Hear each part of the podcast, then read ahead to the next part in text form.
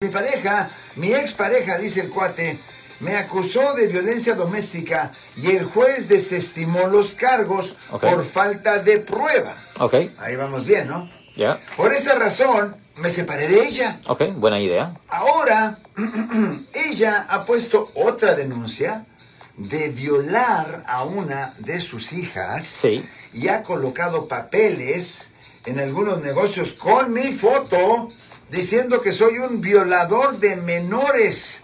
Tengo cita por este caso el mes que viene. ¿Qué debo hacer?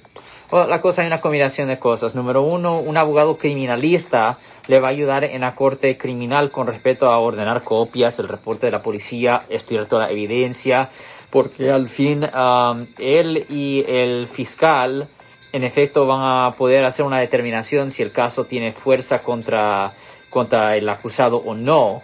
Si se ve que el caso pues no tiene pues fuerza, posiblemente el abogado puede empezar el proceso de empezar a molestar al fiscal que, re- que retiren los cargos.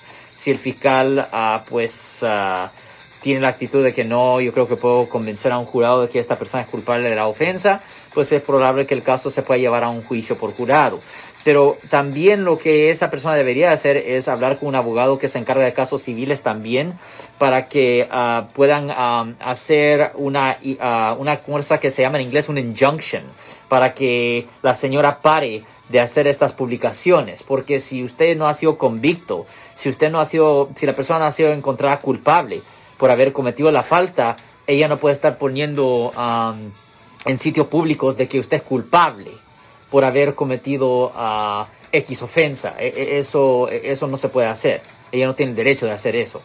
Y puede ser considerada una forma de defamación. O sea que un injunction no solamente quiere decir que eh, quieres tú mantener a una persona alejada de ti, sino que también un injunction puede obligar a otra persona a que, a que deje de hacer algo que está haciendo. e- Eso es lo que un injunction es. Es cuando un juez, en efecto, impone una orden diciendo, hey, usted no puede hacer esto. Y si usted me ignora, le vamos a poner, a la, la- la vamos a meter en la cárcel por desobedecer a la corte. Si les gustó este video, suscríbanse a este canal, aprieten el botón para suscribirse y si quieren notificación de otros videos en el futuro, toquen la campana para obtener notificaciones.